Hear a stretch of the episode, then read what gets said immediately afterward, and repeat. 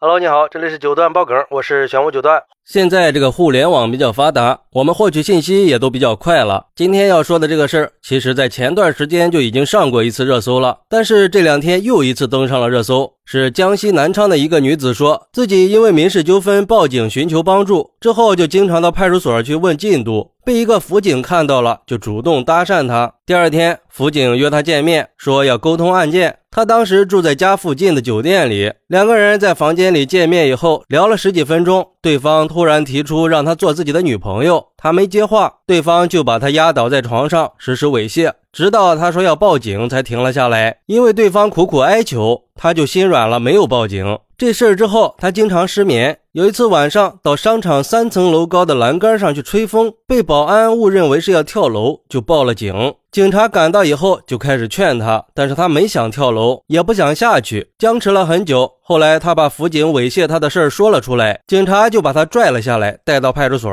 在没有通知家属的情况下，又很快被带到精神病院，说要检查一下。之后，他就被关到了精神病院两个月。两个月之后，他被父亲接出院以后，他到其他精神病院去做了检查，都没有问题。然后他就把那家精神病院告上了法庭，索赔五万块钱，并且要求这个精神病院承诺以后对自己永不收治。对于女子的这些说法，当地警方工作人员说，这个辅警已经因为这个事儿有抑郁症了，已经辞职了，而且他们当初根据情况把女子送到医院检查是没有问题的。其实这个事儿是存在很多疑问的，因为这个女子还晒出了她和辅警的聊天记录，有些话看上去确实是有问题的。不过网友们对这个事儿的看法是两极分化的。有网友说，为什么可以赤裸裸的站在辅警一边呢？然后就可以不经过受害人家属同意的情况下，把人弄进精神病院，一关就是两个月。更可怕的是，一个精神病医院竟然能把一个正常人诊断成强迫性障碍、人格障碍，需要接受两个月的强制住院治疗。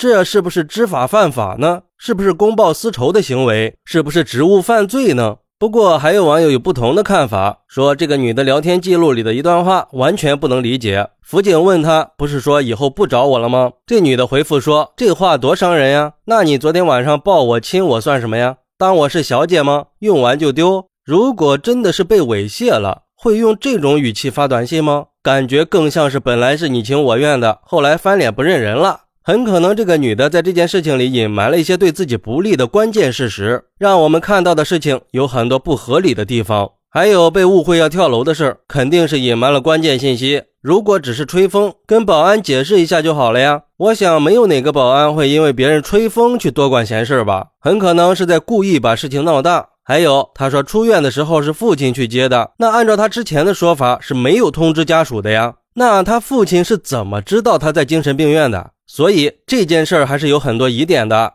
也有网友说，女子从精神病院出来以后，起诉的是精神病院收治过程存在问题，并没有告送她进去的公安机关。猥亵女子的也不过是个辅警。试问哪个公安机关的领导会为了一个临时工辅警，在没有充分的证据和事实的情况下，随便批准把一个人送进精神病院呢？还是让子弹飞一会儿吧。有些人为了制造舆论，不会把事情的原委说完说清楚的，只会挑那些对自己有利的话说。不要忘了刚刚过去的叶婷事件，叶婷不就是这样吗？明明是自己老爹恶语相加，先动手殴打别人的事实，叶婷为什么一个字都没有提过呢？那今天这个事儿呢？还有多少是这个女子没有说出来的？既然已经到了法院审理了，那就再等等呗，不能天天被打脸吧？互联网也是有记忆的。其实我个人对这个事儿目前还没有定论。我觉得就像那个网友说的，还是先让子弹飞一会儿吧。毕竟刚刚过去的叶婷事件也让我们明白了，网络上的事儿有太多的不确定性了，太多的反转。而且这个事情确实是非常的可疑，有很多矛盾的说法。没有通知家属，父亲又去接他了。我们还是吃一堑长一智吧，还是等最终的结果出来。好，那你是怎么看待这个事儿的呢？快来评论区分享一下吧。